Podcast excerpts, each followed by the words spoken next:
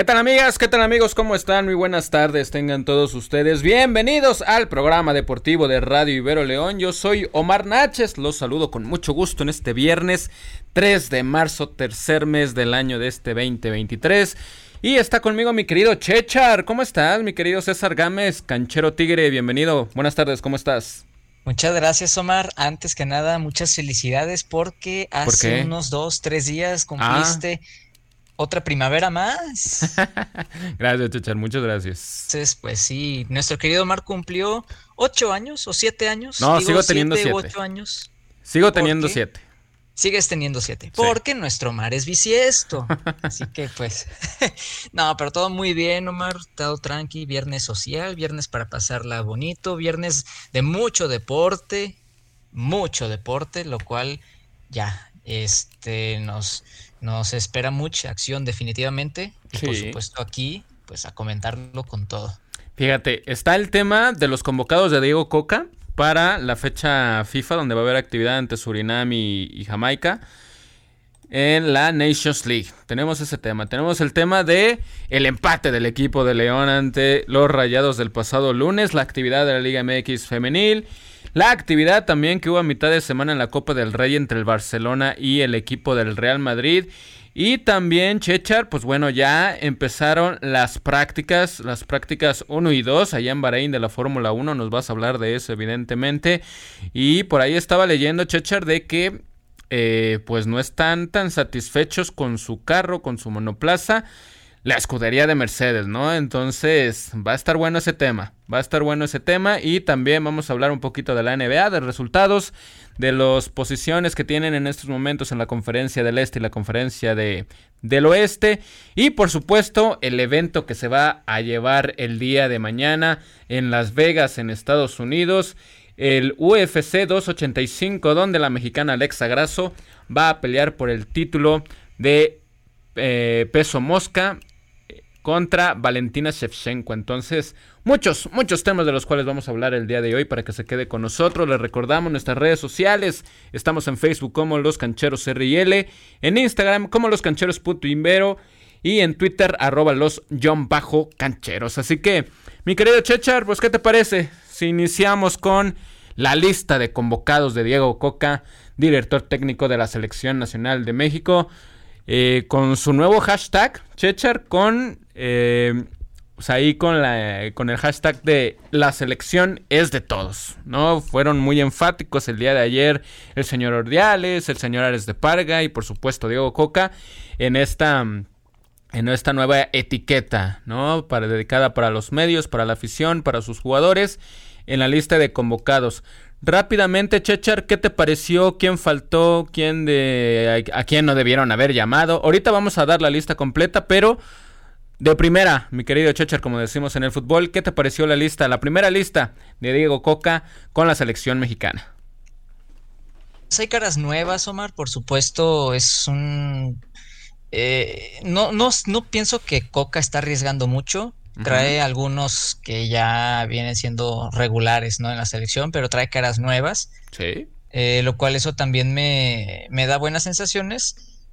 Mm, yo pienso que no debieron convocar a Héctor Moreno. empezando por la línea defensiva. No, que salió lesionado en el partido contra León, ¿eh? El lunes. Sí, también, ¿eh? Que salió lastimado, dolido. Entonces habrá que poner atención. Ya está convocado. Pero fíjate que lo de Héctor Moreno no es por la lesión, sino porque yo pienso que su nivel de juego ya no es el adecuado. Si a lo mejor lo convocaron, puede servir como eh, mentor, ¿no? Para los defensas más jóvenes. Pero pienso que Héctor Moreno, pues no estaría, bueno, dependiendo de Coca, ¿no? Pero yo pienso que Héctor Moreno no debió eh, ser convocado y si, si va a jugar, pues yo pienso que sería eh, empezando como relevo, no tanto en el cuadro titular. también en otra, en, en otros jugadores yo pienso que no debieron estar eh, Jesús Gallardo. No siento que está yendo bien Jesús Gallardo. A mí sí, fíjate, a mí sí me ha gustado. Estoy de acuerdo contigo con lo de, con lo de Héctor Moreno. Pero con Jesús, bueno, no se vio en el partido contra León, pero me ha venido gustando estos últimos, estos últimos meses. De hecho, me ha venido gustando desde que se jugó la Copa del Mundo. ¿eh? Yo creo que fue uno de los jugadores que, que más me gustaron de la, de la selección. Yo ahí sí, yo ahí sí difiero contigo. Eres. Este, a mí sí me gusta que, que hayan llamado a, Jesús Gallardo. No, está muy bien. Digo, Jesús Gallardo realmente es de los mejores laterales que tenemos, ¿no? En la, en la selección. Eh, la realidad es que fuera de Gallardo no tenemos eh, un lateral tan que tenga tantas cualidades como Jesús Gallardo, pero como le mencionaba, en mi parecer creo que no atravesando tan buen momento en lo que en lo que a mí respecta, ¿no? A lo mejor me falta observarlo más también, pero a quien de plano sí lo, quitaría, aparte de, Héctor Moreno y Gallardo, eh, sería Johan. Johan Vázquez. Mm, ok, yo ahí estoy en desacuerdo, a mí sí me gusta. Eh, no ha tenido mucha actividad con el, con el Cremonese, pero cuando la ha tenido ha sido en partidos importantes. Eliminaron al Napoli en la Copa Italia. Y ahora en estos momentos, bueno, en las últimas jornadas de la Serie A, se ha tenido actividad, ha sacado buenos resultados, le vienen de ganarle al equipo de la Roma. Entonces, pues sí, a mí sí me gusta que hayan llamado a, a Johan. A quien sí, no, Chechar, la verdad es que no lo, no lo comprendo todavía, pero bueno, pues, eh, no, no quiero decir que no lo, que no esté teniendo un buen torneo. Antonio Rodríguez, portero del equipo de los Solos de Tijuana. Ah, sí. Ese también. ese me, parece. No que no me guste del todo, solo que no lo comprendo. ¿No? Yo hubiera llamado a, a otro portero. Mira. Eh, más inverosímil, Omar, y perdón la interrupción. Eh, creo que eh, sería peor si hubieran convocado a Jiménez. no, no, mira. De tus águilas. No, mira, me parece. Está la polémica con haber llamado a, Guillermo Ochoa, ¿no? Evidentemente. Sí. Por ahí estaba leyendo que el doctor y el señor eh, Martinoli estaban, eh, pues. Pues mofándose, ¿no? De, de, esta convocatoria. Diciendo que ya era suficiente, ¿no? Pues está bien. Eh, pues es decisión de cada quien, ¿no? Pero si Guillermo Ochoa pues está bien dentro de cuatro años, que lo dudo, pues bueno, que esté. Y si no lo está, pues bueno, van a poner a alguien más. Entonces, pues tranquilos. ¿No? Lo de Antonio Rodríguez me parece que lo ha hecho bien con el equipo de, los Cholos. Eh, va, va, a tener que ponerse las pilas, ¿no? Con un técnico experimentado como el Piojo Herrera, ahí en el, equipo del Cholaje. Y bueno, ahora recibe su, su llamado con la selección mexicana mayor.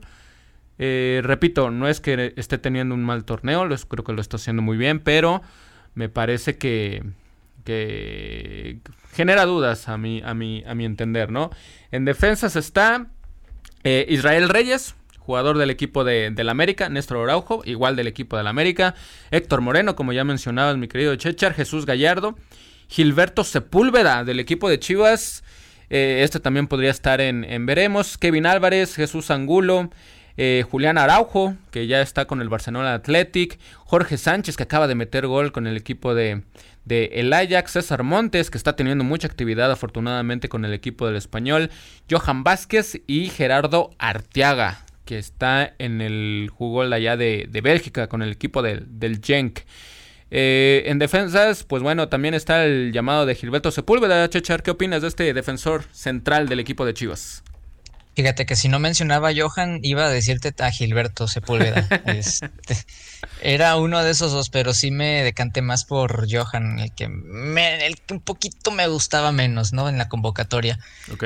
Lo de Sepúlveda, sin embargo, también es, es algo que hay que prestar mucha atención porque no es un defensa que, que ha hecho cosas espectalares. No, no, no es malo, pero le ha tocado a veces una jugada ahí medio digamos, sencilla o poco habitual que, debe de, tener las características de un jugador central y a veces ha fallado, ¿no? Entonces hoy en día me parece que el sistema de, de Paunovic defensivo que tiene con Chivas, me parece que, que es bueno, ¿no? Y si, si Diego Coca lo está viendo en ese sentido, pues Gilberto Sepúlveda es un muy buen llamado. Sí, este, definitivamente claro que, que la convocatoria de Sepúlveda tiene buenos argumentos, ¿no? Porque el, en, el conjunto de Chivas en general está teniendo un buen torneo, defensivamente han sido generalmente sólidos. Eh, por supuesto, Gilberto Sepúlveda ha tenido también su contribución. Sin embargo, no creo todavía que es suficiente como para ah, claro. que lo hayan llamado. Sin embargo, a lo mejor y por el trámite de los equipos, con, todo el respeto para Surinam, sobre todo. este, sí, a lo mejor para eh, verlo, para probarlo. Exactamente. Quiero pensar eso también, porque sí, la Nations League es un torneo que al menos a nosotros, eh, como selección, a lo que aspiramos o a lo que supuestamente siempre hacer, pues estos partidos no nos ayudan en nada. Entonces, eh, al menos que quieras precisamente ver nuevas caras, eh, cómo se adaptan diferentes futbolistas para un proyecto a cuatro años, eh, que por ahí Gilberto Sepúlveda podría encajar muy bien si mejora, que tiene mucho margen de mejora. Todavía está joven, entonces, pues yo creo que viéndolo de ese lado también, eh, podría ser un buen punto para, para iniciar. Mira, por ejemplo, eh, estoy de acuerdo contigo, no es que vaya a ser titular en la próxima Copa del Mundo, no lo sabemos, es muy temprano, es este, apenas el primer llamado con Diego Coca. Pero imagínate, Néstor Araujo posiblemente ya también vaya a estar en las, en las últimas, ¿no? Héctor Moreno, y, mm, muy difícil que llegue, ¿no? O que llegue muy bien. Entonces hay dos lugares ahí que pueden ser aprovechados por estos jugadores jóvenes, ¿no? Con el caso de Israel Reyes, Gilberto Sepúlveda, Johan Vázquez y también, por supuesto, eh, pues Jesús Gallardo, ¿no? Que va a estar ahí. También Julián Araujo, ¿no? No hay que olvidarnos de él tampoco. Entonces, me parece que Diego Coca está como tratando de darle esa, esa salida a los jugadores mm, eh, veteranos y empezarle a darle eh, juego a los, a los más jóvenes, ¿no? En, este caso Gilberto Sepúlveda. Pero bueno, ahí está la convocatoria en la, en la parte defensiva. En el medio campo está Luis Romo de, Rayados, Ponchito González, Roberto Alvarado. Aquí sí también yo tengo mis, dudas. Roberto Alvarado es un jugador que ha sido varias veces llamado a la selección mexicana y la verdad es que ha pasado muy poco.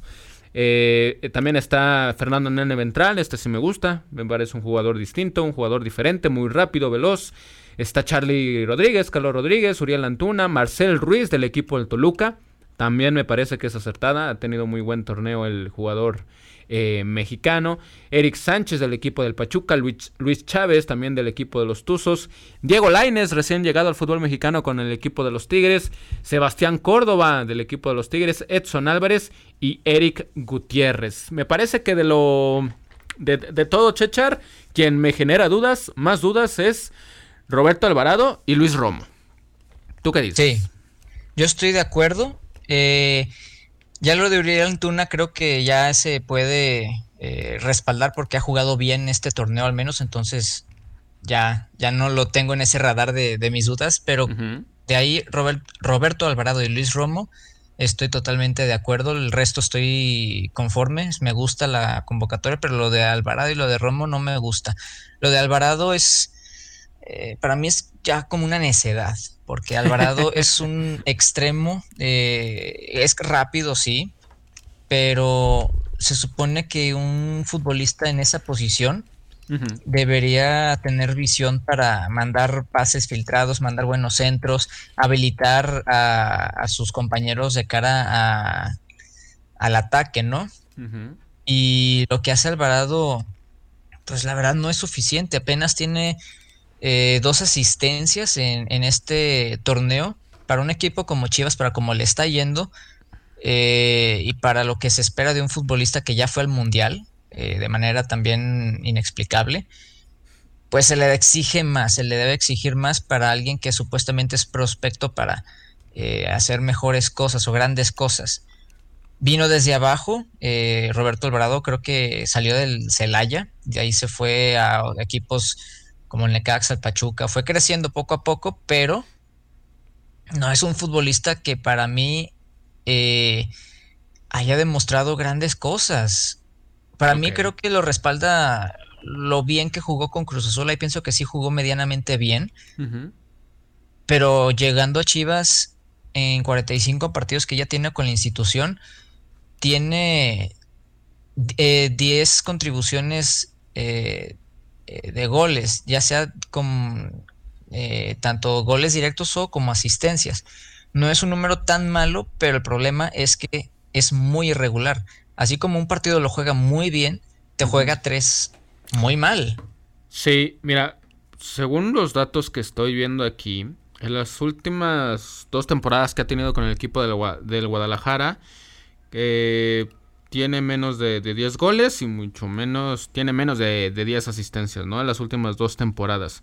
Cuando con Cruz Azul no era un goleador, evidentemente, pero sí daba muchas asistencias. Entonces, sí, es normal que, tengamos dudas, ¿no? Respecto a este jugador. Vamos a ver ahora si con la, con la dirección de, de Diego Coca puede hacer que Roberto Alvarado explote su, su fútbol, ¿no? No dudo que tenga talento, no dudo que tenga este pues ganas de estar ahí, ¿no? Y de estar representando a la selección, simplemente que las veces que ha estado con la selección o con Chivas, para mí ha dejado mucho, mucho a deber, ¿no? Y qué decir de Sebastián Córdoba también, Chechar, tú lo tienes en el equipo de Tigres, sí. lo tuve yo en el equipo de la América, un jugador también este que, que, da, que da rendimiento a cuentagotas, ¿no? Entonces, ahora que recibe este llamado, pues ojalá se ponga las pilas, ¿no? Ojalá le, le eche más ganas, ojalá este pues sí, ofrezca algo más de lo que llega a ofrecer, que a veces es muy poco. Y lamentablemente no ha tenido regularidad con Tigres tampoco. Eh, y lo mismo, hace un partido muy bueno como en aquel pase genial que le dio a Gignac hace dos jornadas. Sí. Para luego el siguiente partido estar completamente desaparecido. Entonces, lamentablemente lo de Córdoba es algo que yo creo que hasta es común en, en el fútbol mexicano, sobre todo en, eh, los que están en posiciones de ataque. Sí. Porque tienden mucho a recortar, tienden mucho a buscar siempre el espacio, pero no tenemos futbolistas que arriesguen. Y los que son medio centros ofensivos o que juegan de extremos, se supone que están ahí para aprovechar sus cualidades físicas, para eh, ahora sí que ganarle la espalda al defensor, eh, arriesgar un poco con regates, eh, centros precisos, ¿no? Eh, incluso llegar a la cocina y luego mandar un pase de medio gol para, para tu 9. Y eso no hacemos nosotros.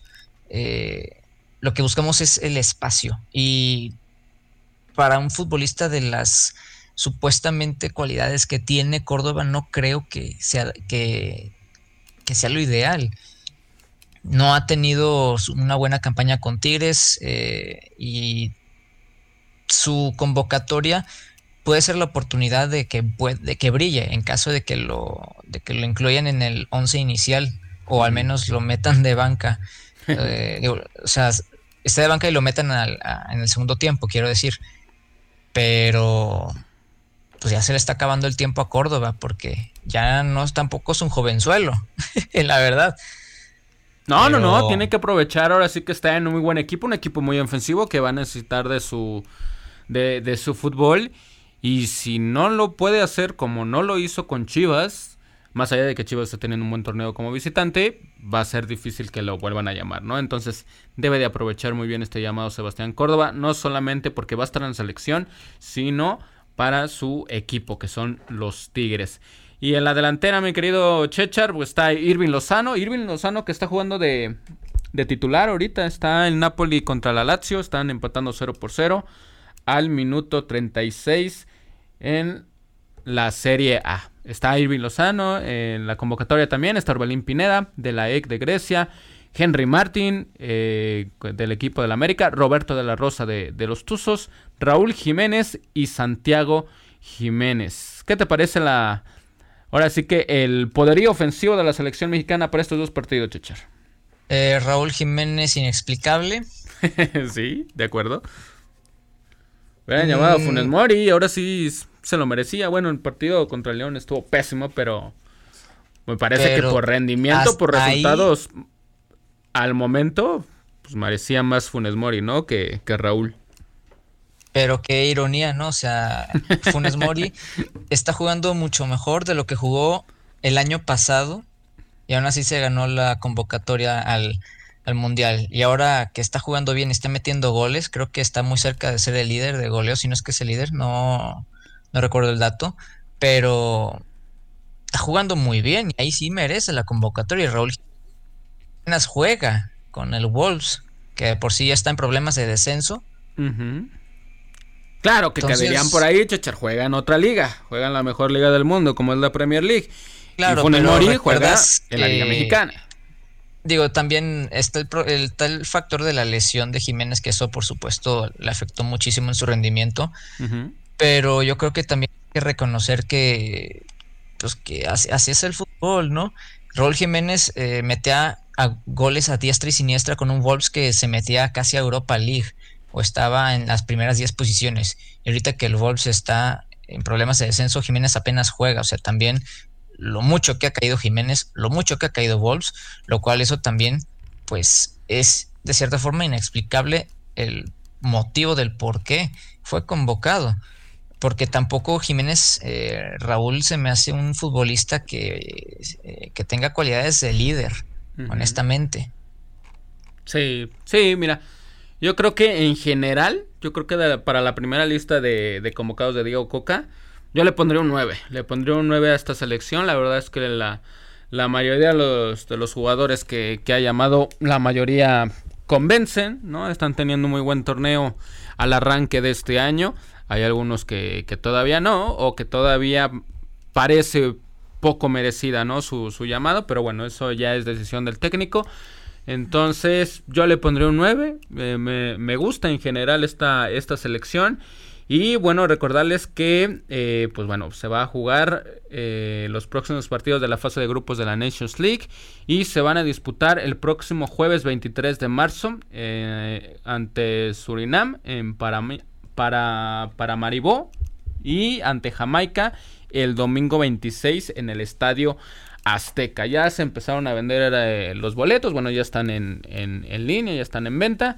Entonces, para ir a ver a la selección de Diego Coca eh, y su primera convocatoria. Bueno, ahí está el tema, mi querido Chechar. Eh, puesto se dio a conocer el, día de ayer y pues era importante comentarlo en estos, en estos días, ¿no? Bueno, dejamos ese tema. Vámonos ahora con eh, la Liga MX porque el pasado lunes, mi querido Chechar, para cerrar este, la, la, jornada número 9 de la Liga MX, pues bueno, el equipo de León recibió al equipo de los Rayados el equipo de León que sigue sin aprovechar Chechar y le regaló el empate uno por uno al equipo de Monterrey.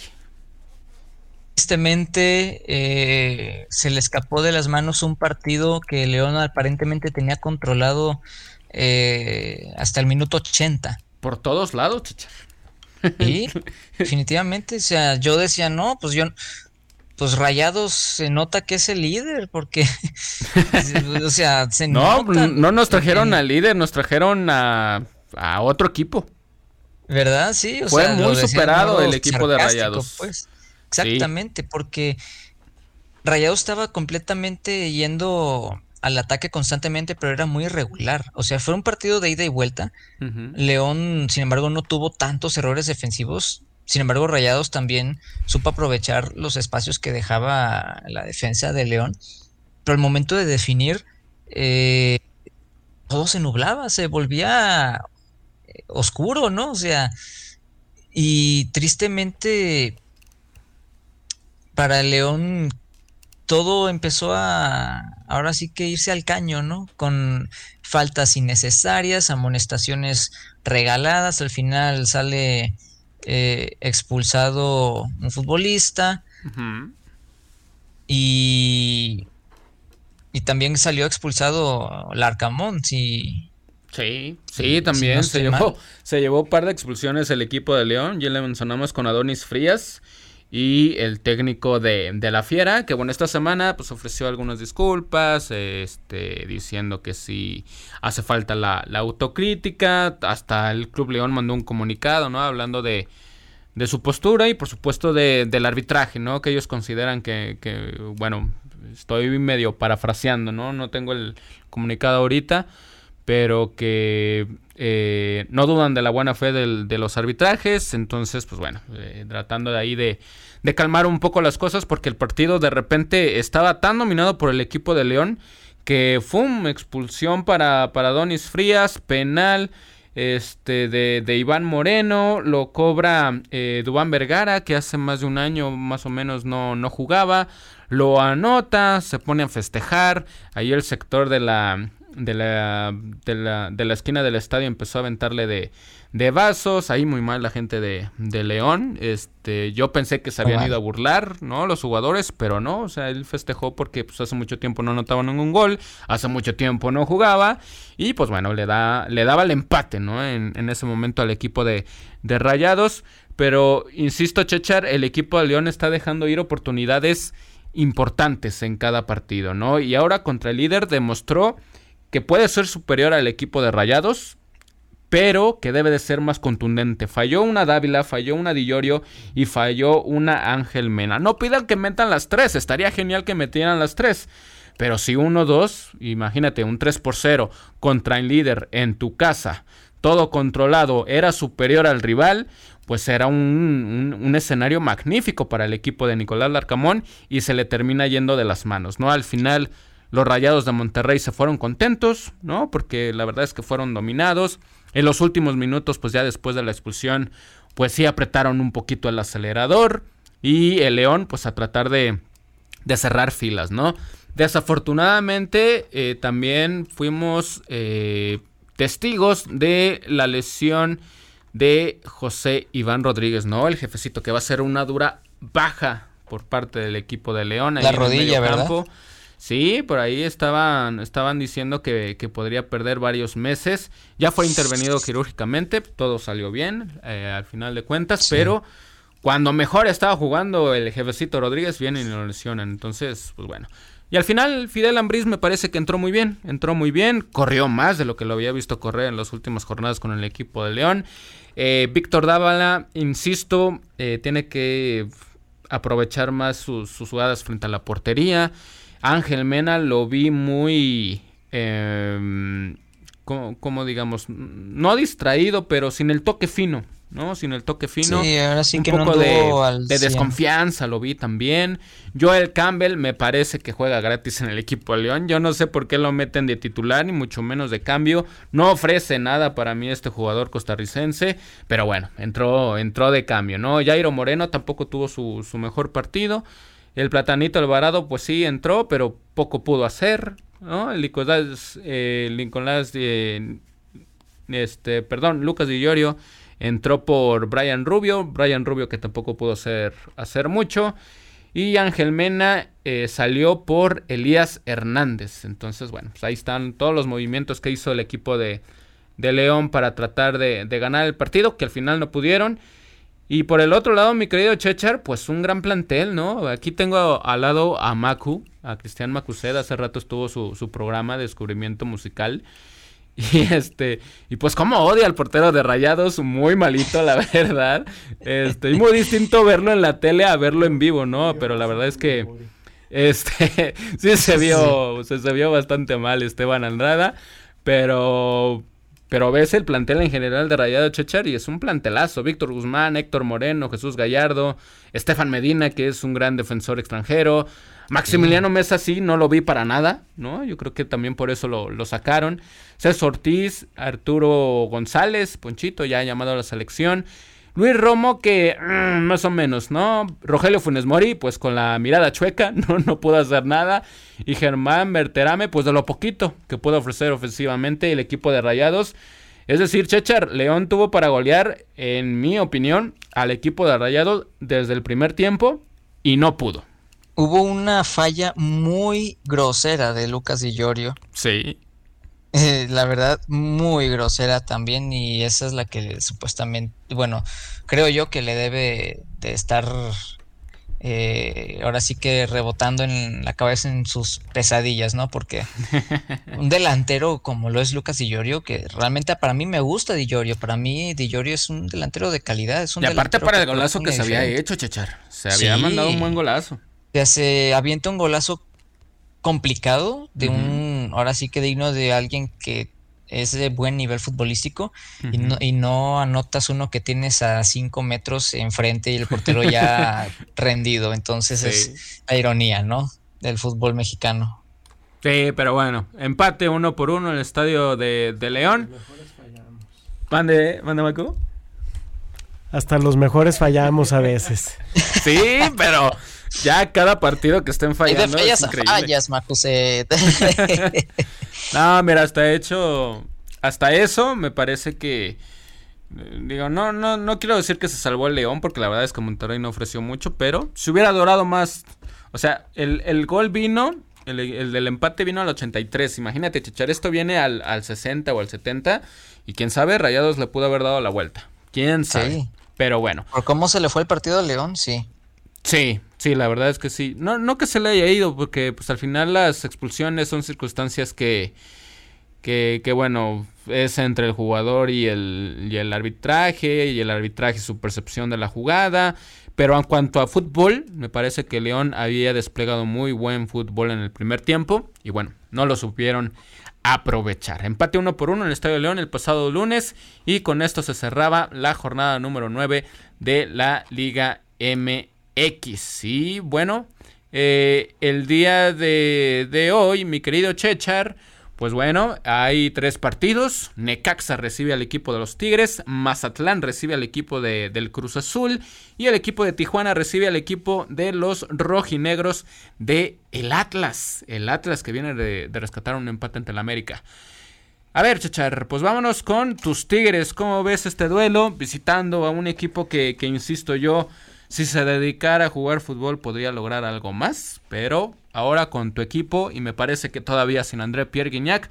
¿Cómo crees que va a salir el resultado de esta noche en el Estadio Victoria ya en Aguascalientes? Pues quiero pensar, eh, mi querido Mar, que Tigres viene a, Aguascalientes eh, a corregir los errores que, que cometió con Chivas. Okay. Lamentablemente el partido contra Chivas fue una mala toma de decisiones en conjunto, quiero decir, tanto del Chima Ruiz como de los futbolistas propios. Hay dos futbolistas en puntual que para mí no me gusta que estén de titular y que estuvieron en este pues ahora sí que presentes en el cuadro titular de, en el partido anterior. Eh, hablamos de Pizarro. Y hablamos de Córdoba.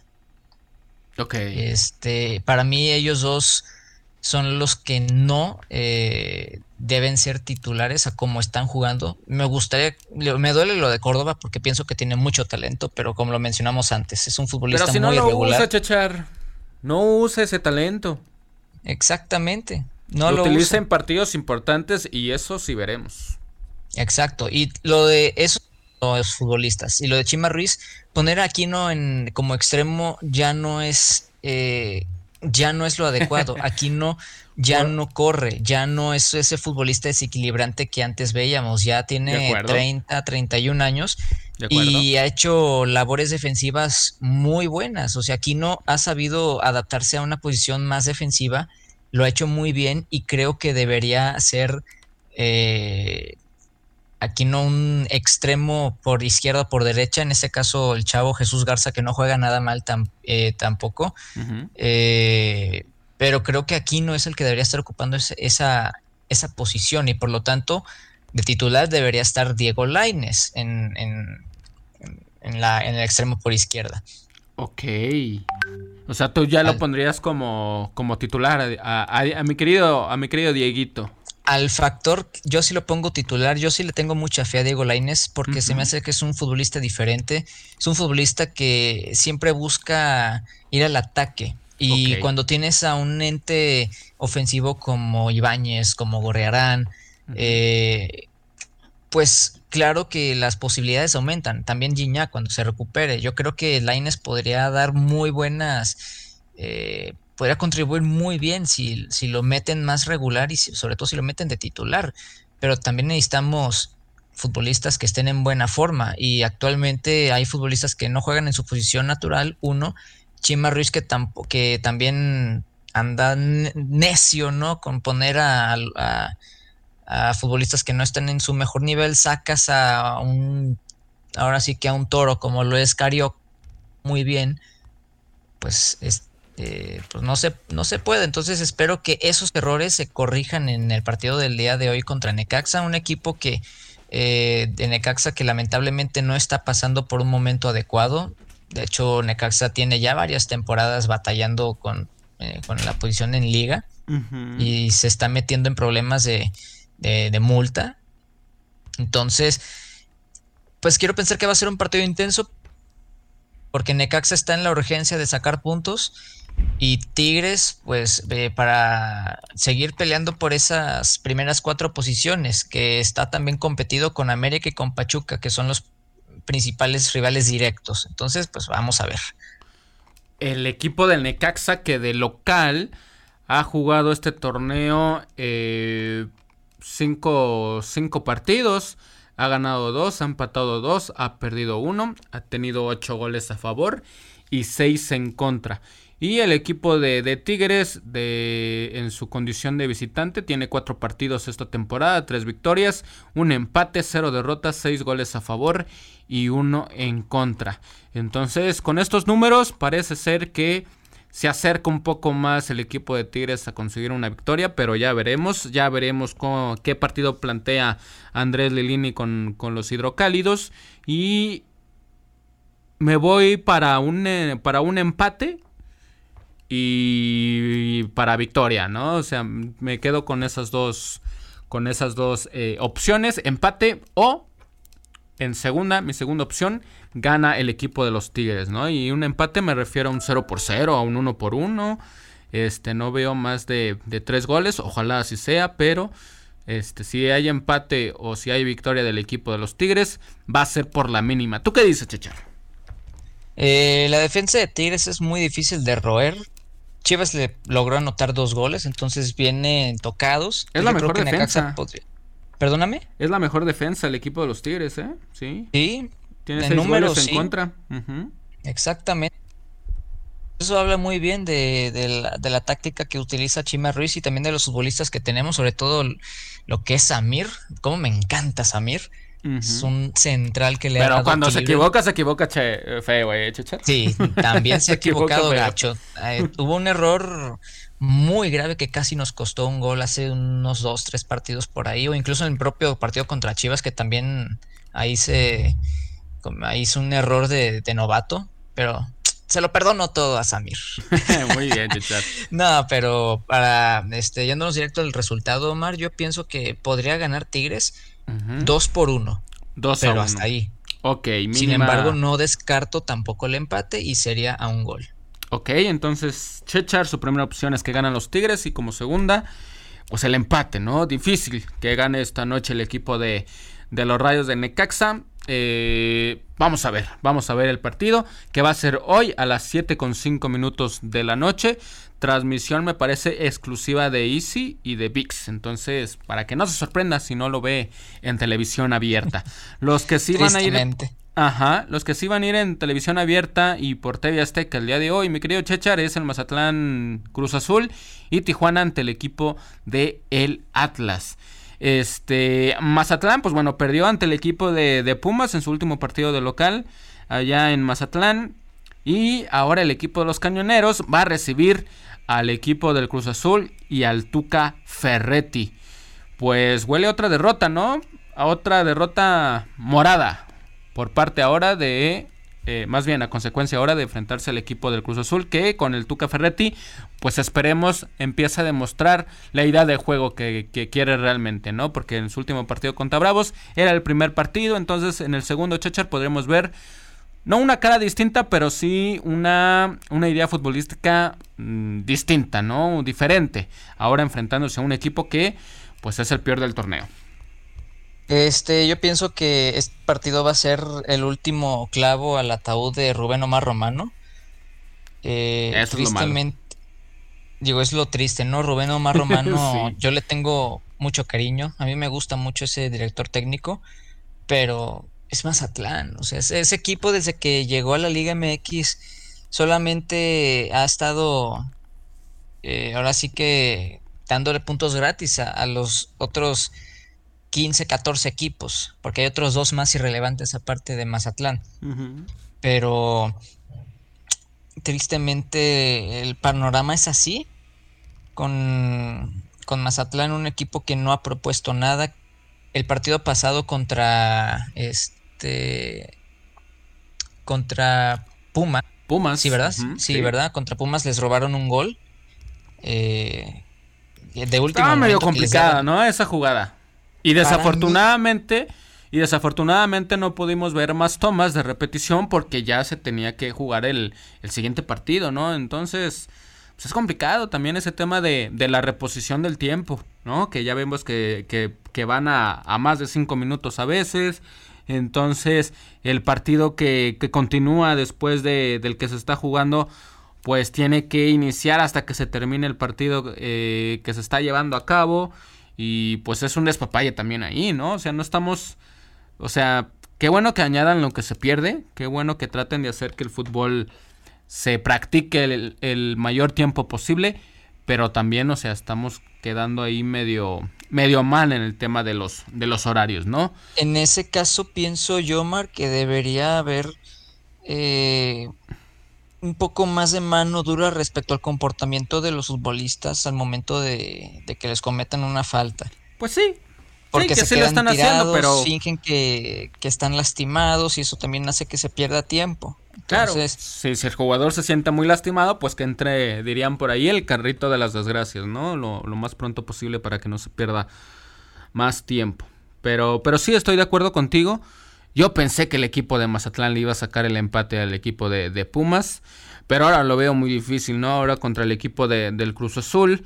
Vamos a ver también qué partido plantea eh, Rubén Omar Romano, pero con el Tuca Ferretti, con un muy buen equipo como Cruz Azul este que tal vez no es tan, tan, tan poderoso, pero sí es vasto, pues es complicado, ¿no? Entonces yo me voy con el equipo del Cruz Azul para ganar esta noche.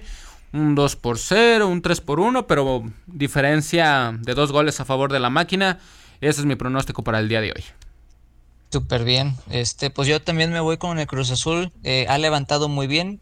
Con el liderazgo del Tuca Ferretti, Cruz Azul de momento ha encontrado equilibrio, ha encontrado eh, ahora sí que el camino, ¿no? A, a, seguir sumando puntos y de ahí poder eh, a, al menos acabar en las posiciones altas de, de puestos de repechaje. Uh -huh.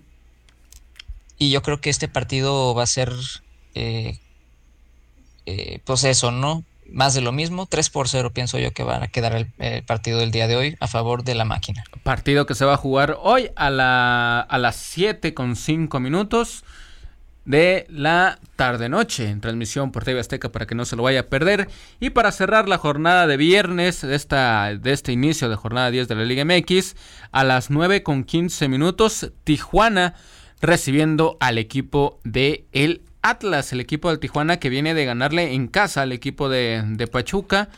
O sea, Tijuana en casa derrotó al equipo de los Tuzos y ahora va a recibir al equipo de el Atlas, el Atlas que viene de conseguir eh, un puntito luego de estar abajo 2 por 0 ante el equipo de las Águilas del la América. Ahora se va a meter a la, a la cancha de el Solaje, partido a las 9.15 de la noche.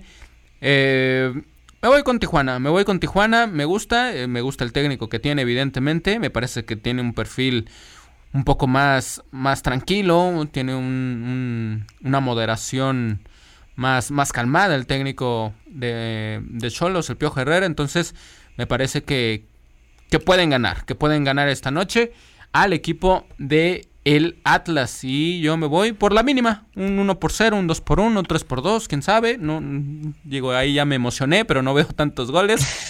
Pero sí por la mínima, un 1 por 0, un 2 por 1. Descarto el empate. Y yo descartaría una victoria del equipo del Atlas. Por eso me voy con el equipo de los Cholos. Por la mínima, mi querido Chechar, ¿tú qué dices? Va a ser un partido complicado eh, por parte de los dos equipos, dado que los números están similares. Pero pienso que Tijuana es un poco mejor. Lo del Atlas, eh, tristemente, es algo que, que pues es difícil de que se corrija de un día para otro. Yo pienso que, que así va a ser eh, todo el resto del torneo. Pero lo de Tijuana creo que pueden tener margen de mejora porque es, pues tienen al piojo. Y el plantel que tienen se me hace que es mejor. Entonces pienso yo que por eso Tijuana podría ganar por la mínima, pero tampoco descarto un empate a ceros okay. o a unos. Ok, entonces Techer se va con victoria o posible empate. Para mañana a las 5 de la tarde hay actividad en el Estadio León. El equipo de la Fiera, ponte, ponte fiera, mi querido Chechar. Por este momento nada más. El León recibiendo al equipo de San Luis mañana a las 5 de la tarde. Eh, el equipo de San Luis ha dejado mucho que desear este torneo. Viene de perder ante el equipo de, del Toluca. Este, y luego también viene de empatar uno por uno ante el equipo de, de, Santos. Perdió ante el América. Es decir, no ha tenido buenos resultados. Perdió contra Tijuana. Este, estoy tratando de encontrar la última vez que ganó. Bueno, no, no gana desde la jornada 5 cuando venció 2 por 0 al equipo del Puebla y fue allá en, en, San Luis Potosí. Saludos a la gente de San Luis, un gran abrazo, saludos a esa gente que también tiene este su programa de 2 por 1 acá en Radio Ibero León, un saludo enorme a la gente de, de San Luis. Pero bueno, eh, no gana desde la fecha número 5, mi querido Chechar, se va a meter al, al estadio del equipo de León, donde ya vimos que jugó mejor, pero bueno, va a sufrir esas dos bajas, que son las del jefecito, Adonis Frías, y vamos a ver con qué jugadores logra eh, sí, este, meter eh, de cambio, ¿no? Nicolás Larcamón, que tampoco va a estar en el vaquillo porque fue expulsado. Pero va a ser un partido, me parece, duro para ambos, ¿no? Pero me parece que ya la urgencia, la, no, no la urgencia, sino la, la, verdadera necesidad de mostrar que pueden ser un equipo contendiente, porque creo que así, al menos así yo lo vi, un equipo contendiente con, con el equipo de, de, León ante Rayados, me parece que puede competir este torneo, entonces si no le gana mi querido Chechar, eh, pues bueno, estaría dejando eh, puntos que le van a servir al final del torneo, ¿no? Para ahí meterse a jugar el, el, partido de repechaje de manera de local, o por qué no meterse entre los primeros cuatro. Entonces, el León debe de ganar, para mí, sí o sí, este partido ante San Luis. Y San Luis, pues también debe de ganarlo, ¿no? Están urgidos ambos de buenos resultados y ojalá sea un buen partido, ¿no? El día de mañana. Ojalá, Omar, porque San Luis empezó muy bien el torneo y se ha ido desinflando de una manera estrepitosa. Y León pues quiere corregir los errores que cometió en el partido contra Monterrey, que se le fue de las manos de una manera bastante infantil. Entonces, esta es una oportunidad para la Fiera, para ganar, y San Luis pues para eh, sacarse esas malos resultados. Entonces va a ser un partido intenso, pero tristemente para San Luis, León yo creo que tiene las de ganar, y así lo veremos el día de mañana. Ok, yo me voy con un 2 por 1 Un 2 por 1 a favor de la, de la fiera. ¿Un resultado, Chechar? Eh, te, te, sigo. 2 por 1 también pienso que va a ser el resultado. Lean lo que se termina este partido entre León y el equipo de San Luis. El América recibe al equipo de los Tuzos del Pachuca. Buen partido en el Estadio Azteca. América viene de, de, dejar una desventaja de dos goles ante el equipo del Atlas. Va a recibir ahora el equipo de los Tuzos. Vamos a ver con qué jugadores puede eh, recuperar cierto número de jugadores a disposición Guillermo Almada ante el equipo de las Águilas del la América. Va a ser un gran encuentro. Se le complica mucho a la América recibir al equipo de los Tuzos. Y va a ser un gran encuentro en el Estadio Azteca. Partido a las 7 con 5 minutos. Y el América, pues ha dejado, Chechar, yo no sé tu percepción, pero para mí ha dejado mucho que desear también, a pesar de que había ganado algunos partidos en el Estadio Azteca, ha pedido la hora, no ha sabido concretar tampoco sus jugadas de, de, frente a la portería.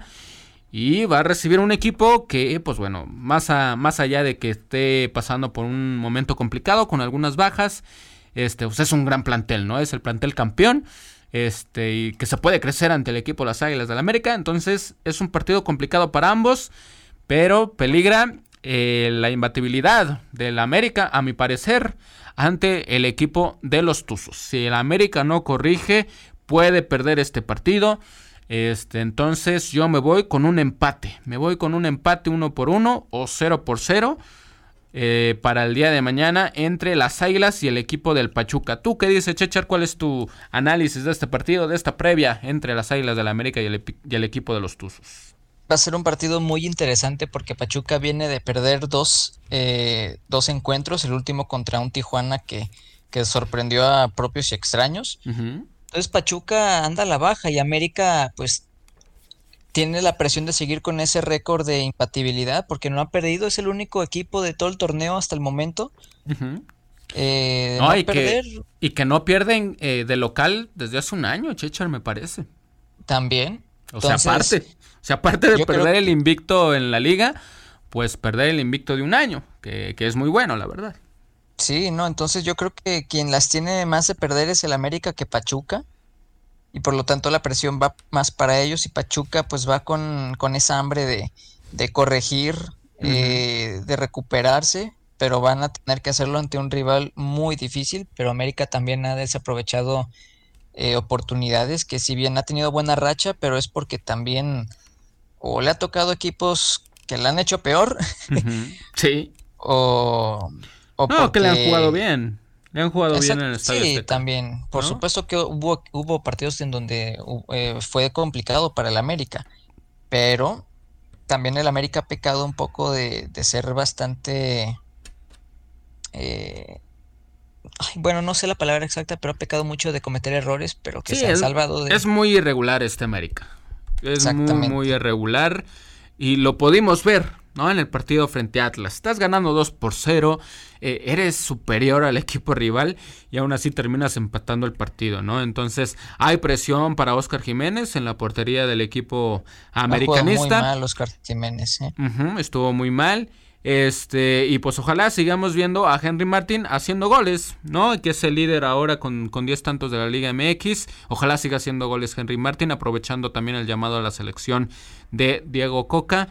Y por parte del equipo, los Tuzos, pues vamos a ver a, Eric Sánchez, a Luis Chávez, este, a Kevin Álvarez también. Entonces, vamos a ver arriba qué puede hacer el equipo de, de los Tuzos. Este, que me parece no está tan tan mal, ¿no? Está de la Rosa, está Hurtado. Entonces tiene armas con que hacerle daño el equipo de los Tuzos al equipo de la América. Entonces yo me voy con un empate, un empate uno por uno o un 0 por 0. Y si nos ponemos más exigentes, ¿por qué no? En una jugada, en un contragolpe, si América no aprovecha, que el equipo de los Tuzos gane el encuentro. Entonces, pues bueno, ahí está mi pronóstico, Chechar. ¿Con qué resultado te vas? ¿Con qué resultado nos vamos a ir luego de este partido en el Estadio Azteca? Creo que va a ser. históricamente los partidos entre Pachuca y América son bien intensos y de muchos goles. Entonces, voy a apostarle a eso. Va a ser un empate de al menos 2 a 2. Ok, nos vamos con empate 2 por 2. Este para el partido de América y los Tuzos. Y bueno, eh, a las 7 con 10 minutos, el equipo de Rayados de Monterrey se va a enfrentar al equipo de los Bravos de Juárez. Eh, vamos a ver, vamos a ver. Pues es claro favorito el equipo de, Rayados. No está en su casa, va a estar con su gente. Estaba leyendo por ahí un, comunicado que lanzaba en sus redes sociales el, club de, de Rayados de Monterrey. Que no iban a darle acceso al equipo de animación del equipo de, los Rayados. Esto por algunas, bueno, iban a aclararlo entre la comisión de, arbitraje, la, la, la, liga y por supuesto, pues los involucrados, ¿no? En este, en este, en este caso, los integrantes de la barra de animación del equipo de los Rayados. Entonces, pues aún así no creo que eso influya para que el equipo de Rayados saque un resultado positivo. No sé si van a golear, lo dudo pero eh, pueden sacar la victoria, ¿no? Y si golean, pues bueno, va a ser bueno para, para, su gente. Vamos a ver qué ofrece el equipo de los Bravos, el equipo de Hernán Cristante. Ofensivamente debe ser pues, casi perfecto, ¿no? Su, su, planteamiento. Pero fuera de eso, yo creo que todavía el equipo de los Radios tiene amplias posibilidades de sacar la victoria. Y yo creo que lo puede hacer con un 2 por 0, eh, tranquilo, un 3 a 1 o un 3 por 0. ¿Tú qué dices, Chechar? ¿Cómo le va a ir el equipo de los Rayados de Monterrey recibiendo ahora al equipo de los Bravos de Juárez? Juárez que también se está desinflando, un Juárez que está generando dudas, que es el equipo, es el Juárez más sólido que he visto desde que, desde hace mucho tiempo. Pero al final yo creo que va a regresar a su realidad y se está encaminando a ello con un Rayados que a pesar de, de, de no hacer un buen partido contra León, no creo que va a ser lo mismo con Juárez y va a salir victoriosos al menos un 2 por 0. Ok, Juárez que, que bien mencionas, pues bueno, está en la posición número 9, tiene 11 puntos, eh, está a 11 del líder, como es el equipo de, de, Monterrey. Mal torneo no ha tenido, la verdad, este, pero parece complicado. Sí, parece complicado que, que vaya eh, al menos a sacarle al menos un punto. Sería magnífico, sería magnífico para el equipo de Hernán Cristante. pero no sé, yo no creo que le vaya a alcanzar para, para al menos sacar el del empate. Chivas contra Santos, mi querido Chechar, una de, de bueno, eh, para iniciar el equipo de Chivas, pues tiene que hacerse fuerte en casa, ¿no? Y ahora lo va a hacer ante un equipo que me parece que le va a jugar al tú por tú, me parece que le va a pelear la posición de la pelota. Esto le beneficia al equipo de Chivas, ¿no? Que defiende muy bien y contraataca muy bien. Entonces nos espera un partidazo eh, allá en Guadalajara ante el equipo de los Chivas contra el equipo de los Laguneros. Partido a las 9 con 5 minutos de la noche. Ay, ay, ay. La defensa de Chivas, Chechar o los guantes, la inteligencia, eh, la, ¿cómo, lo decíamos? Este, pues sí, este, las, las atajadas de, de Acevedo, recién llamada a la selección mexicana. Fíjate, Acevedo que es un gran portero, pero es que la defensa que tiene Acevedo, por el amor de Dios, es una avenida. O sea, es, es literalmente una alfombra roja para decirle a cualquier equipo, por favor, pase. Con honores. Gol. Por favor, o sea, le dice al gol que por favor eh, tome la primera fila eh, y, VIP, ¿no? Porque la verdad, o sea, Santos recibe dos goles por partido promedio. Es muchísimo. Y Acevedo ha salvado del Santos de otras goleadas que se pudieron concretar de no ser por él. Chivas, el ataque que tiene Chivas no es malo, sin embargo, no creo que sea tan sólido, lo cual eso podría hacer que el partido sea un poco trabado en, en cuanto a, eh, a goles, quiero decir, porque en, en, espectáculo creo que vamos a tener un Santos que es bastante vulnerable en defensa, un Chivas que está recuperando su forma y con y con su nuevo director técnico están armando una estrategia muy buena, están regresando a donde supuestamente Chivas debería estar desde siempre. sí, sí, sí, claro. Entonces, pues va a ser interesante. Yo creo que va a ser un partido de goles, no muchos goles, pero sí también puede ser un 2 a 1 o 3 a 2 el resultado. Pienso yo a favor del equipo de Chivas. Ok. Yo, yo también me voy con, con el equipo de, de Chivas, pero no descarto un empate. Entonces me voy a ir con mi primera opción que gana Chivas. Gana Chivas igual con diferencia de, un gol, un 1 por 0, un 2 por 1. O quién sabe, por ahí un 3 por 2. Aquí sí puede haber varios goles.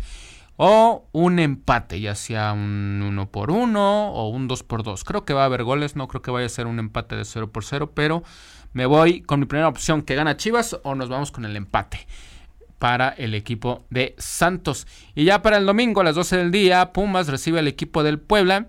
Y a las 7 de, la noche, Querétaro recibe al equipo de el Toluca. Pumas contra Puebla. Eh, me, voy con, me voy con el equipo de, Pumas. Me voy con el equipo de Pumas. Eh, no lo sé. A la mínima también. Un 1 por 0, 2 por 1. Pero lo gana el equipo de Pumas para mí, Chechar. ¿Tú qué dices? Este, pues ambos equipos andan mal. Entonces, pues yo creo que va a ser un empate, pero no me sorprende si Pumas termine ganando el partido. Ok, y para el Querétaro Toluca, pues yo me voy con los Diablos, ¿no? Me voy con, los Diablos. Este, vamos a ver qué partido ofrece el equipo de, los Gallos, pero eh, a estas alturas del día y estando a dos días de que se, de que se juegue este partido, veo difícil que el equipo de los Gallos pueda al menos sacar el empate en casa. ¿Qué me parece, Chechar, si mal no tengo la información, pues ya va a contar con, su gente, con, gente en el estadio. Entonces, pues, pues mucha suerte. Eh, ojalá les, les vaya muy bien. Ojalá salga todo bien. Ya, ya, ya sabemos lo que pasó hace, hace mucho tiempo. Ojalá no vuelva a suceder. Vayan y disfruten el, partido. Tanto la afición de Gallos como la afición del equipo de, del Toluca. Ojalá, sea un buen espectáculo y por favor aprendamos de lo que ya vivimos. Tu pronóstico para este partido, mi querido Chechar, ya para cerrar la jornada número 10 de la Liga MX, Querétaro contra Toluca es...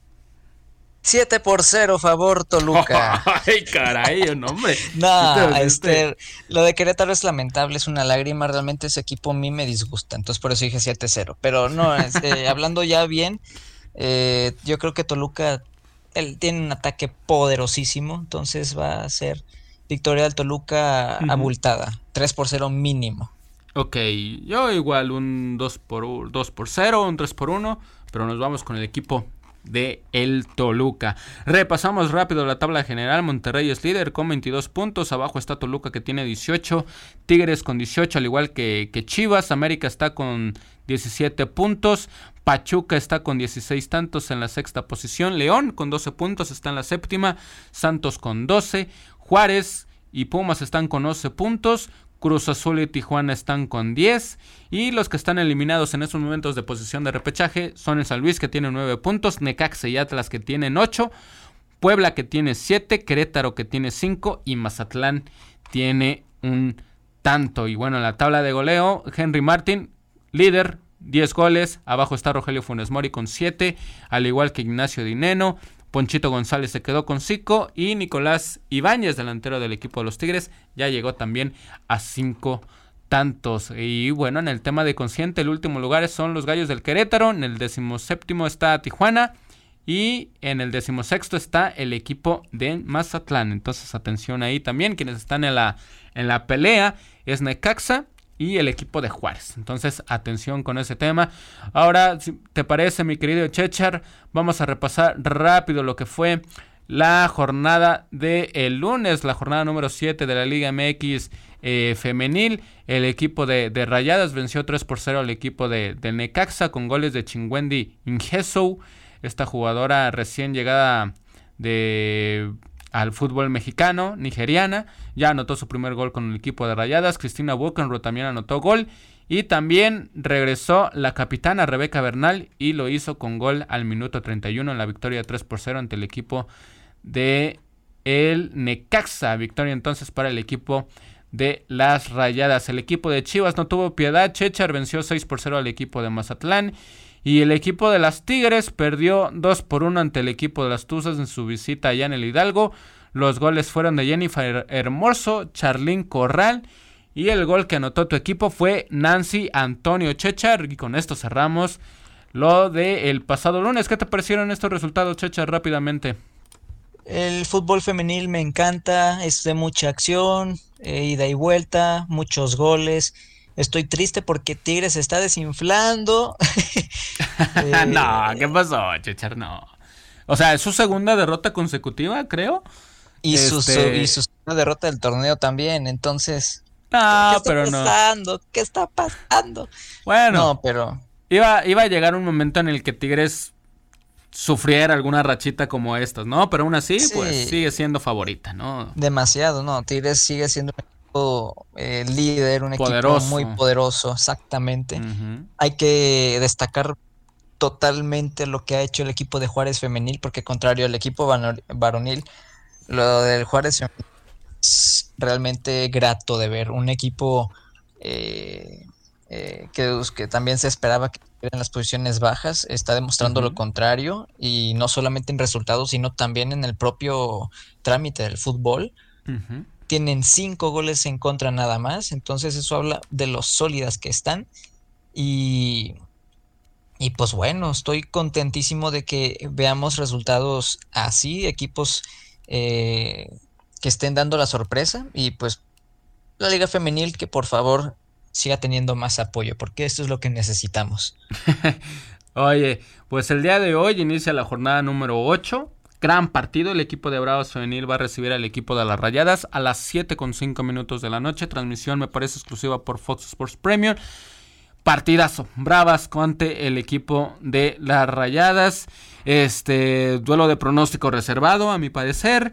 El día de mañana a las 12 del día, Cruz Azul va a recibir al equipo de, de, de Gallos Femenil. Y para el domingo hay varios partidos. ¿eh? A las 12 del día Puebla recibe a Mazatlán. A las 5 San Luis recibe a Tijuana. A las 5 de la tarde también Clásico Tapatío. Chivas recibe al equipo del Atlas. A las 7 de la noche mi querido Chechar Tigres recibe al equipo de León, el equipo de Alejandro Corona. Aquí si nos detenemos, ¿cómo crees que va a terminar este partido? Eh, León tiene un reto muy importante Sabemos que León es un equipo que, que ha carecido de fútbol eh, desde, que, desde que empezó la Liga MX femenil. Y este torneo pues ha estado bastante complicado. Empataron contra Querétaro, eh, pero de ahí ya hilaron una serie de derrotas bastante dolorosas y yo creo que contra Tigres podría repetirse la misma situación a menos que otra sorpresa ocurra. León puede eh, aprovechar ahorita el mal momento, digamos, eh, de Tigres, ¿no? Por estas dos derrotas. Entonces, pues podría, desde ese punto de vista, podríamos ver que León podría aprovechar, pero también Tigres necesita esa inyección anímica, ¿no? Entonces, una victoria ante León las podría poner de vuelta en el mapa del, de, de, posiciones más arriba del campeonato y seguir peleando por, por estar ahí, ¿no? Entonces, pues vamos a ver, yo creo que va a ser un partido interesante, un partido eh, que si la balanza se inclina mucho a, Tigres, pero pues es Liga MX, también hay sorpresas. Sí, no, pero yo creo que no, no me atrevo a dar un marcador, pero creo que sí lo gana el equipo de, de Tigres. Entonces, para que no se lo pierda, el próximo domingo a las 7 de la noche el equipo de la ciudad, el equipo de León Femenil, va a visitar a las Tigres. Transmisión por VIX Plus. Entonces, para que no se lo pierda. Eh, insisto, yo creo que gana el equipo de los Tigres. No sé por qué, por cuál marcador. Sería una sorpresa que, que León empatara o que ganara el, el partido. Por eso me voy con victoria al equipo de los Tigres. ¿Tú, Chachar, das algún resultado o simplemente que ganan tus, tus Tigres? Eh, híjoles, es que es Liga Femenil y ahí los resultados son bien. son más difíciles de pronosticar. ¿eh? Sobre todo después de la tremenda goleada que le hicieron a Mazatlán.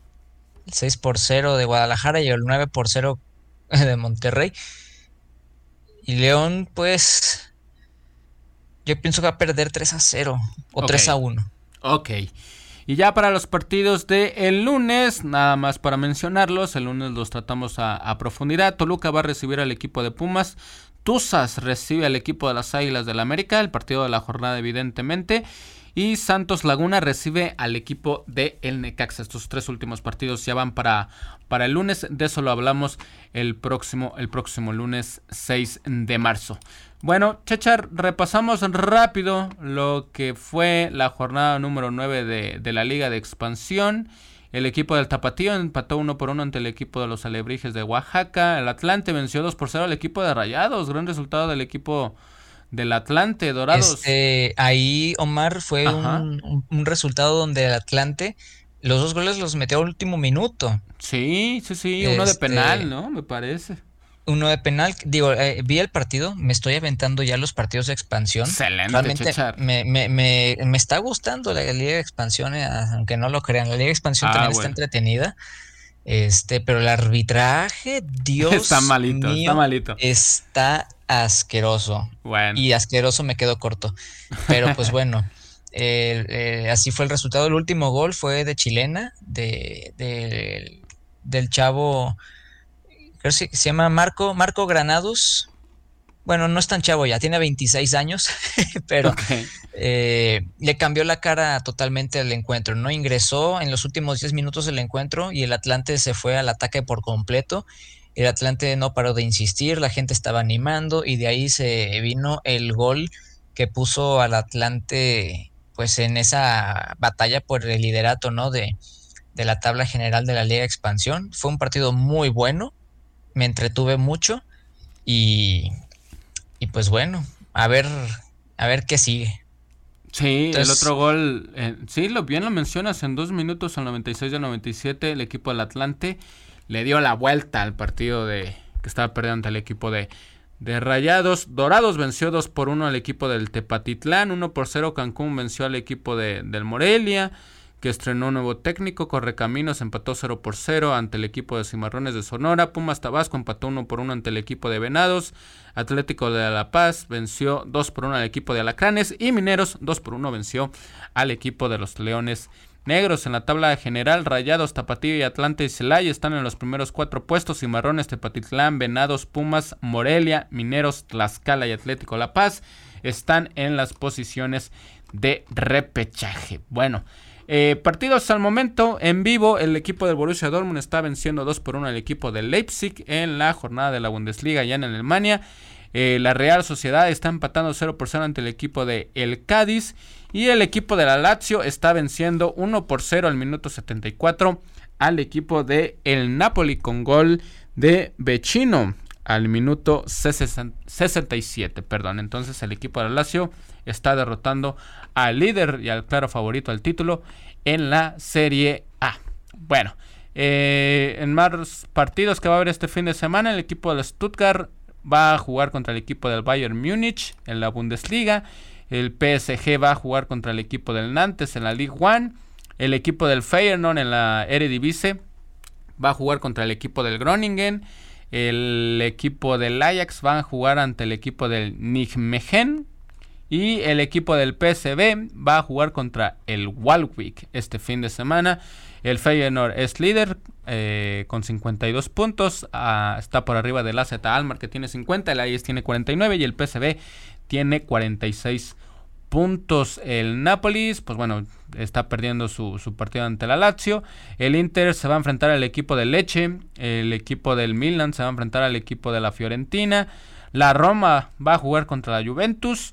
Y el equipo del Atalanta se va a enfrentar al equipo de Udinese. Partidos para este fin de semana en la Serie A.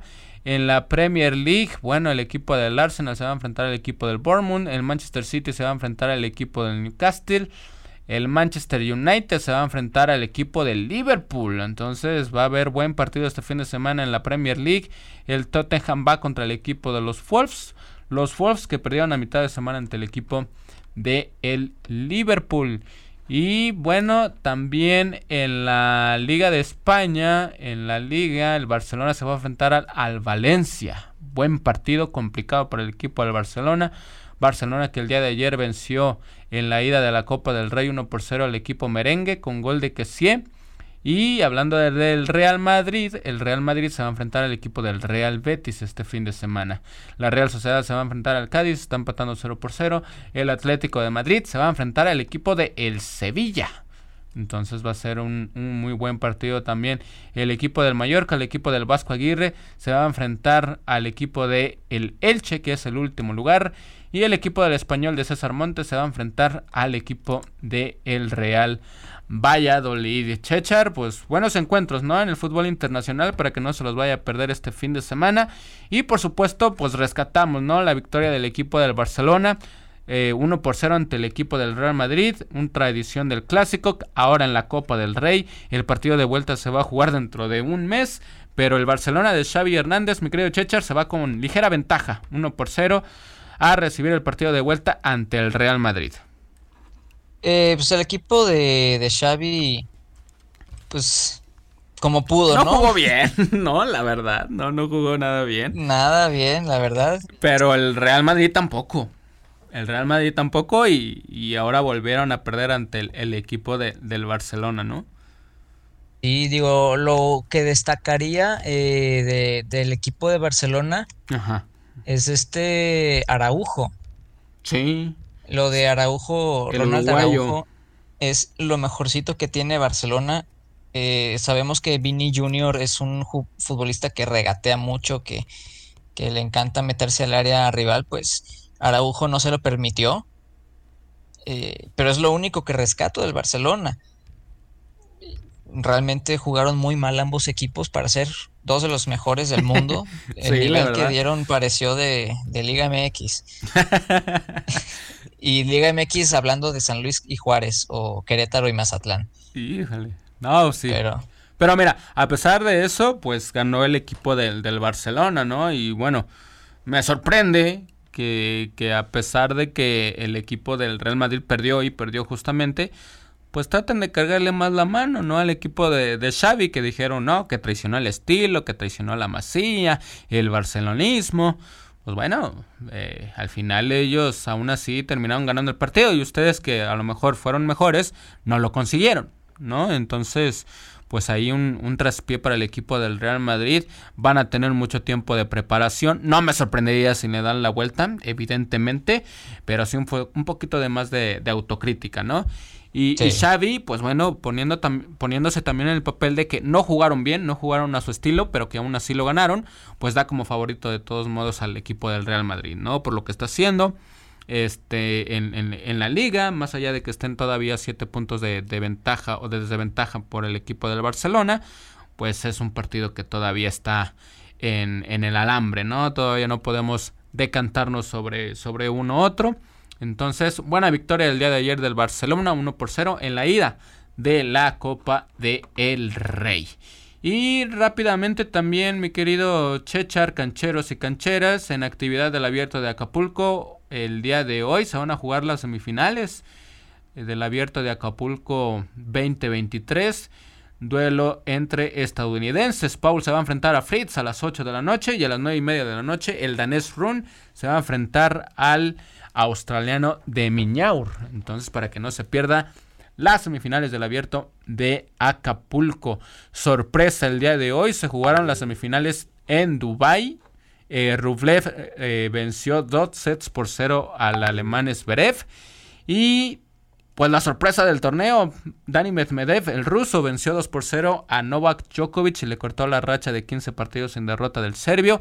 Se va a jugar la final entre Rublev y Medvedev en Dubai, en Emiratos Árabes Unidos. Entonces, para que no se los vaya a perder, me parece que la final va a ser el día el día de mañana, entonces para que no se pierda, por favor, estos estos partidos. Y también, pues bueno, se está jugando el abierto eh, de la WTA allá en Monterrey, allá en tus, en tus tierras, mi querido Chechar. Este, están los cuartos de final. Shu está eh, ganando un set por cero a Dole la estadounidense. Y a las 4 de la tarde, Bonaventura, la de Bélgica, va a enfrentarse a la Serbia. Se va a enfrentar a la Serbia Bekic.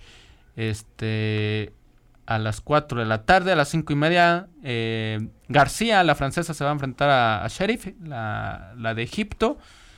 García es la favorita, evidentemente, para llevarse el torneo. Y a las 7 de la noche, la de Bélgica, Angel Mertens, se va a enfrentar a la italiana Cocciaretto. Entonces, para que no se pierda tampoco, el abierto de Monterrey. Y pasando, pues ya temas de motor, mi querido Chechar, cuéntanos cómo les fue a las escuderías de la Fórmula 1 en las primeras dos prácticas del Gran Premio de Bahrein.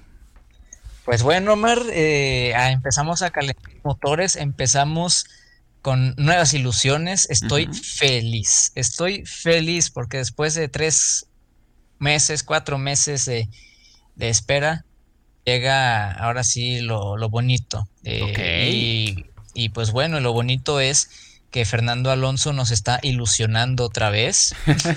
está jugando otra vez con nuestros sentimientos. Caray. Pero, pero está bien. es Fórmula 1. Se ve bien ese Aston Martin. Se ve muy bien.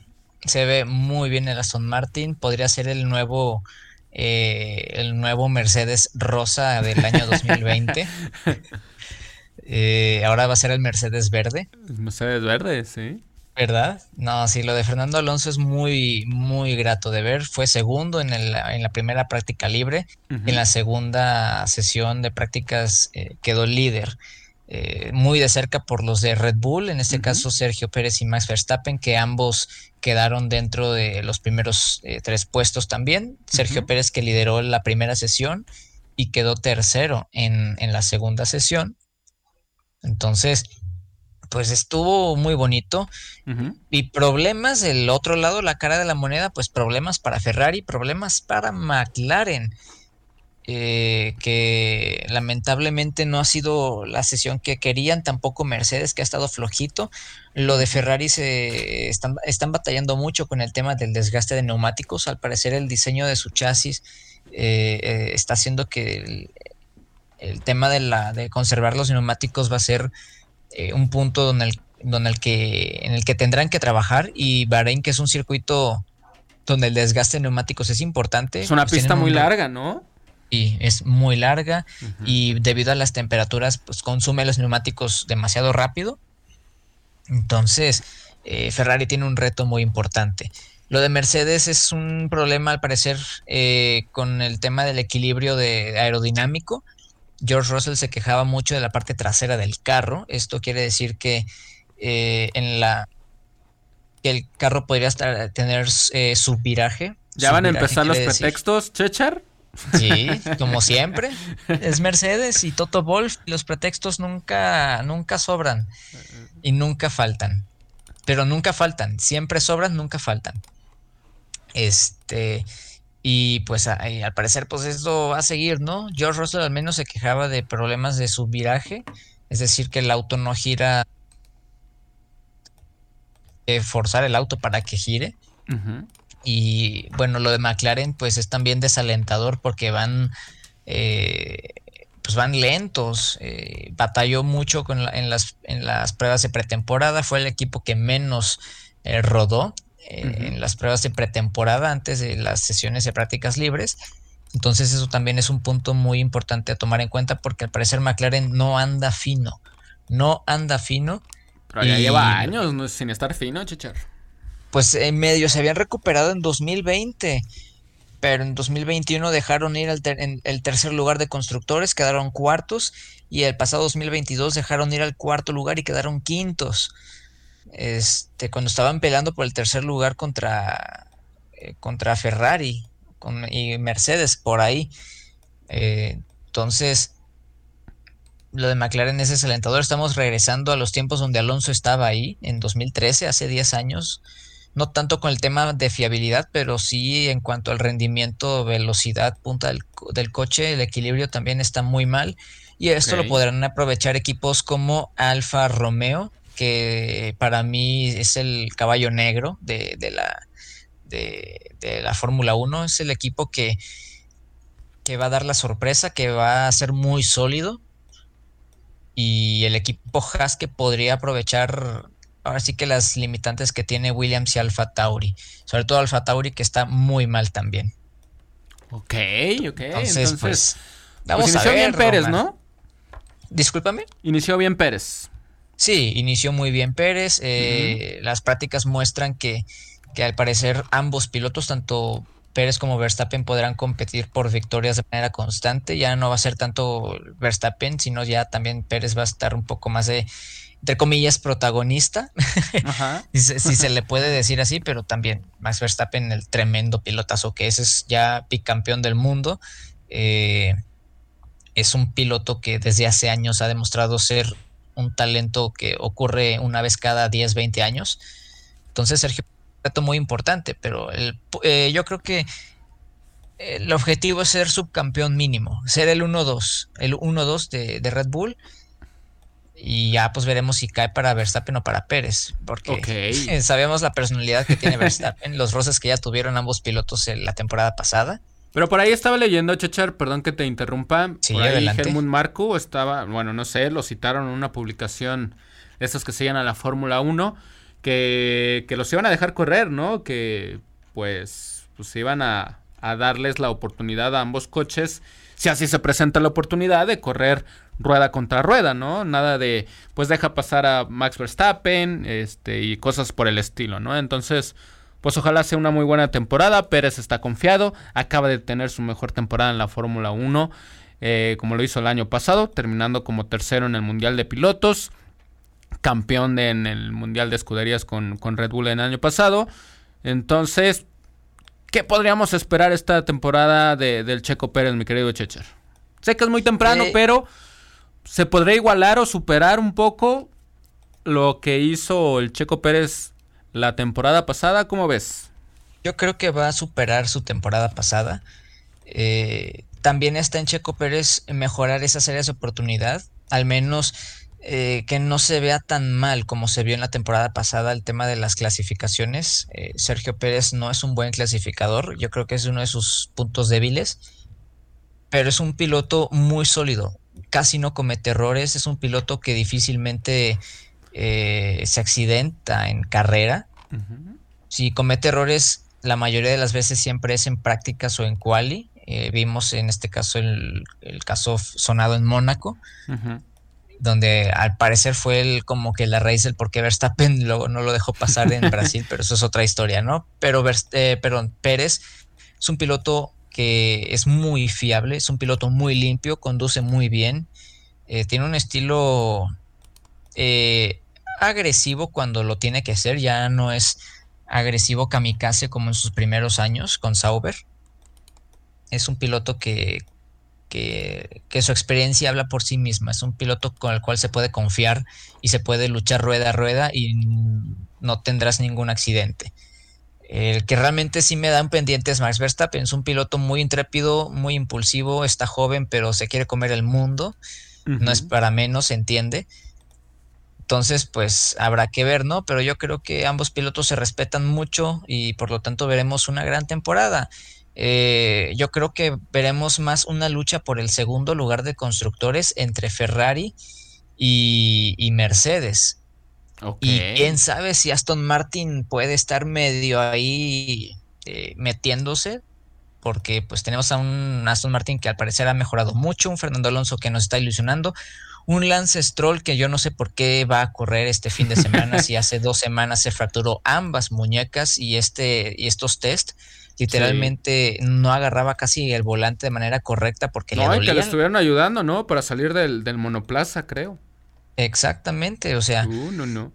Entiendo bien que uno quiere correr, entiendo bien que quieres empezar la temporada con el pie derecho y lo que tú quieras, pero no puedes arriesgar la vida de los demás pilotos, tu propia vida de esa forma y de la gente, los comisarios que están de voluntarios por no querer recuperarte este bien, o sea, querer luego luego agarrar el volante fractura de muñeca es de cinco semanas. Y Lance Stroll se fracturó las muñecas hace dos semanas, o sea, ni siquiera la mitad del tiempo tiene eh, recuperándose la parte de esta rehabilitación, porque no es nada más la fractura, sino también volver a, que la mano agarre movilidad normal y a que vuelvas a eh, pues acostumbrarlo, ¿no? A que, a que se mueva normalmente.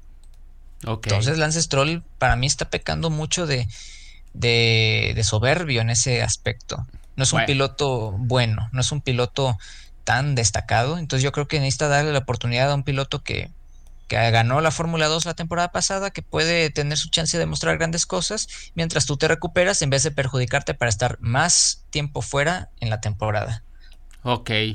Pues bueno, ya veremos el día de mañana. Se va a realizar la práctica 3 a las 5 y media de la mañana.